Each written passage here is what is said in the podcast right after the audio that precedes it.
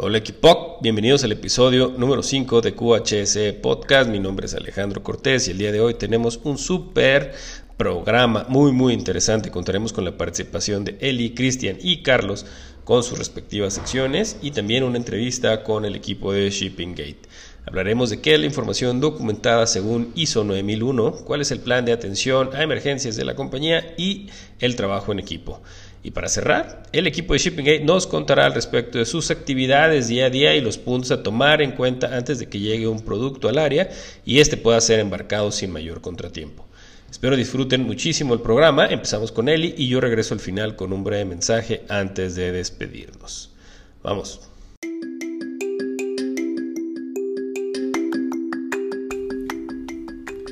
¿Qué tal Alex? Hola equipo, me gustaría mucho platicarles acerca de un punto en específico del sistema de gestión de calidad en base a la norma ISO 9001, el cual es información documentada.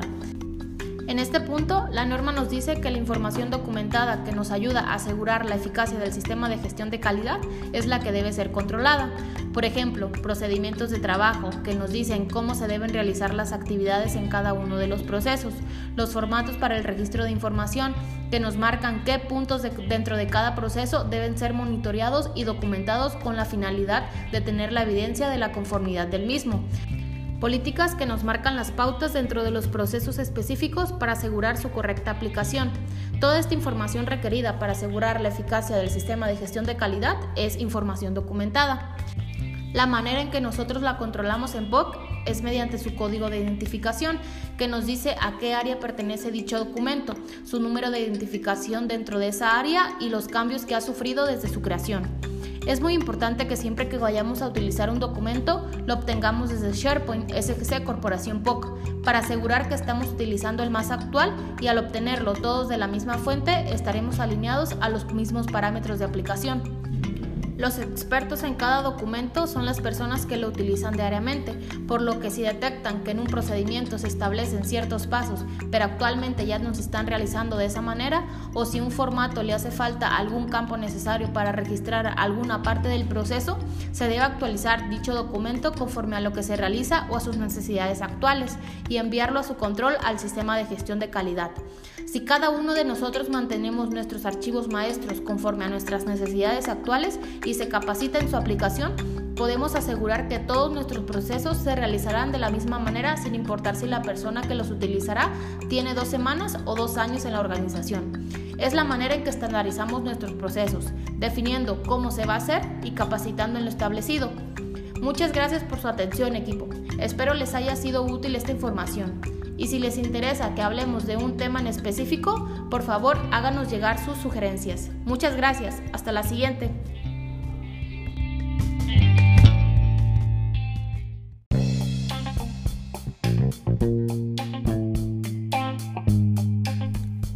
¿Qué tal compañeros? Espero estén teniendo un día seguro y con calidad. Vaya, ya estamos en nuestro quinto podcast y los que nos faltan. Espero estén siendo de su agrado y sirvan para su día a día. Y para esta edición quiero hablarles de cómo el trabajo en equipo ayuda a la calidad. Quizás ya todos lo saben, pero ahí les va una breve definición de trabajo en equipo. Trabajo en equipo es el trabajo hecho por varias personas donde cada uno hace una parte, pero, pero todos tienen un objetivo común. ¿Y cuál es este objetivo común para POC?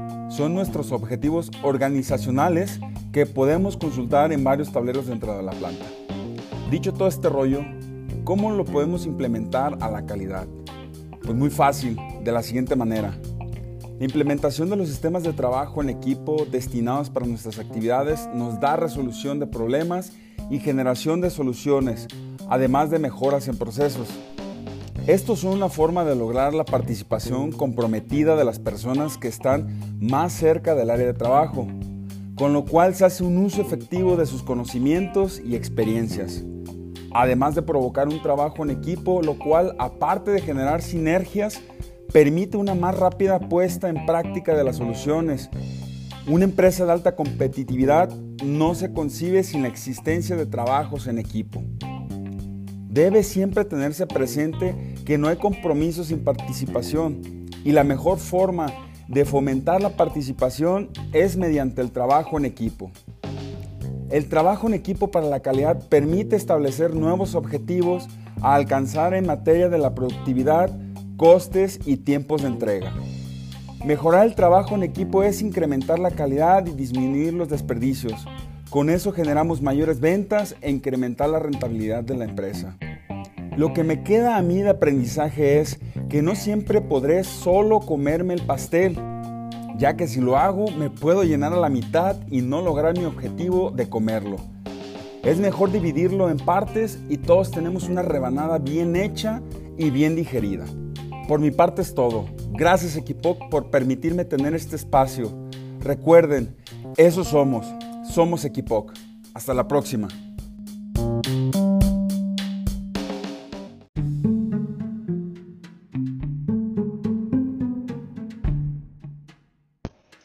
Equipoc. El día de hoy en el tema de seguridad platicaremos referente al plan de atención a emergencias. En esta semana estaremos publicando y difundiendo un video general de las medidas y recomendaciones a seguir dentro de las instalaciones para atender una emergencia. Por el giro de la empresa en la que trabajamos, estamos expuestos a situaciones imprevistas que requieren atención inmediata y deben solucionarse lo antes posible. A estos casos se les llama emergencias. Por ello, trabajamos de forma constante en pláticas y capacitaciones para estar listos ante cualquier eventualidad. Tenemos un programa mensual de entrenamiento en el manejo de extintores con todas las áreas para que todos sepamos qué hacer en caso de algún conato de incendio.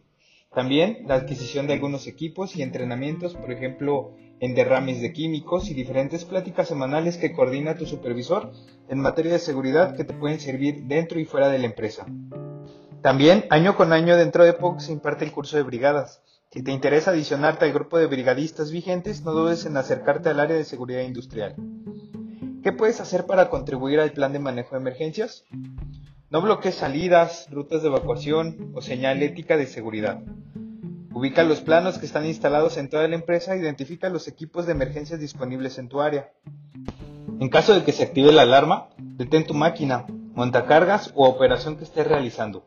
Si estás usando algún tanque a presión, ya sea acetileno, oxígeno u otro, déjalo debidamente cerrado y amarrado previo a evacuar el área.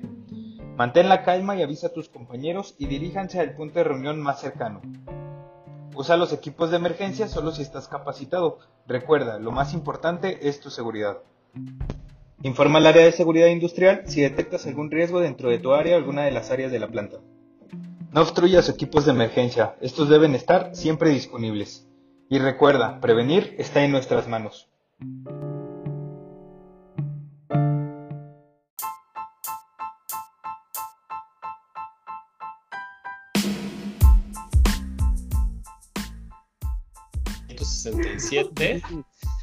Eh, el día de hoy tenemos invitados de honor. En QHS Podcast nos acompaña el equipo de Shipping Gate, eh, Jazz, Adrián y Lalo, que vienen a platicarnos con respecto a las actividades que realizan en el área y conozcamos un poco más de, de este proceso que es casi el último antes de que lleguen nuestras piezas a los clientes. Empezamos contigo, Jazz. Hola, ¿qué tal Alex? Muy buenas tardes. Mm, soy teammate del área de Shipping Gate. Gracias por la invitación a este nuevo episodio de podcast QHSE, en el cual platicaremos un poco de nuestras actividades que realizamos día con día. ¿Qué tal Alex? Un gusto estar con ustedes.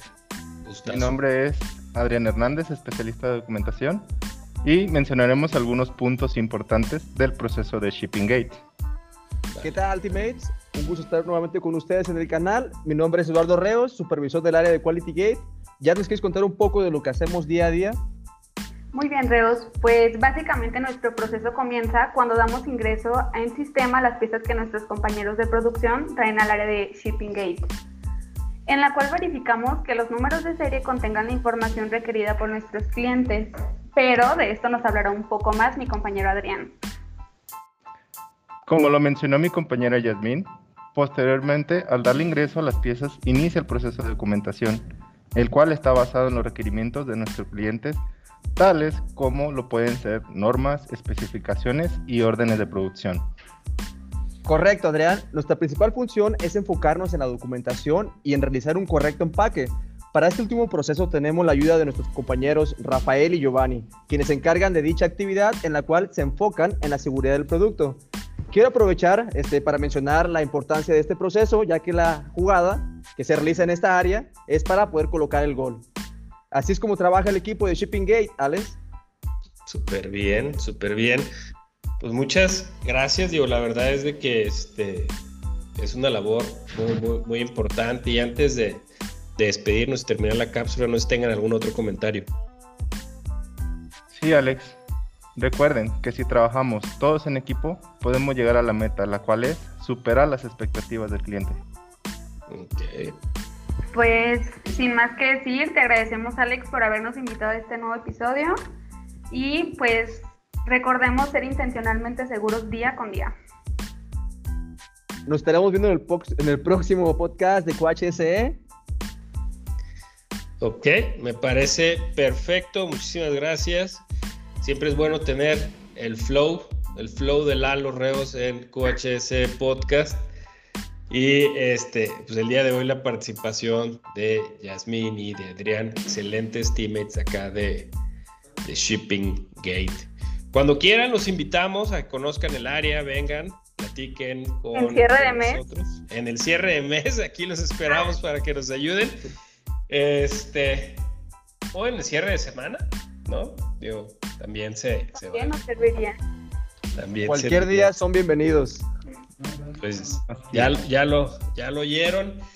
Eh, pues espero que tengan ustedes eh, y todos un excelente fin de semana. El día de hoy que estamos grabando esta, esta entrevista es viernes, que es viernes 12 de marzo. Entonces tenemos eh, un fin de semana largo y regresar con toda la energía para eh, embarcar todo el próximo martes, miércoles, ¿verdad? Así Correcto, Alex. Súper bien. Está bueno, pues muchas gracias nuevamente y un abrazo. Gracias. Gracias. Adiós. Adiós. Bye bye.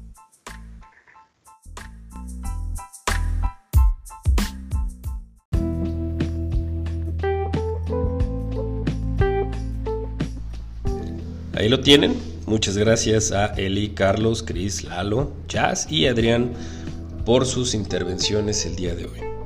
Y como les comenté al inicio, antes de despedirme, quiero compartirles un breve mensaje con respecto a 30 cosas que podemos hacer para progresar. ¿Progresar en qué?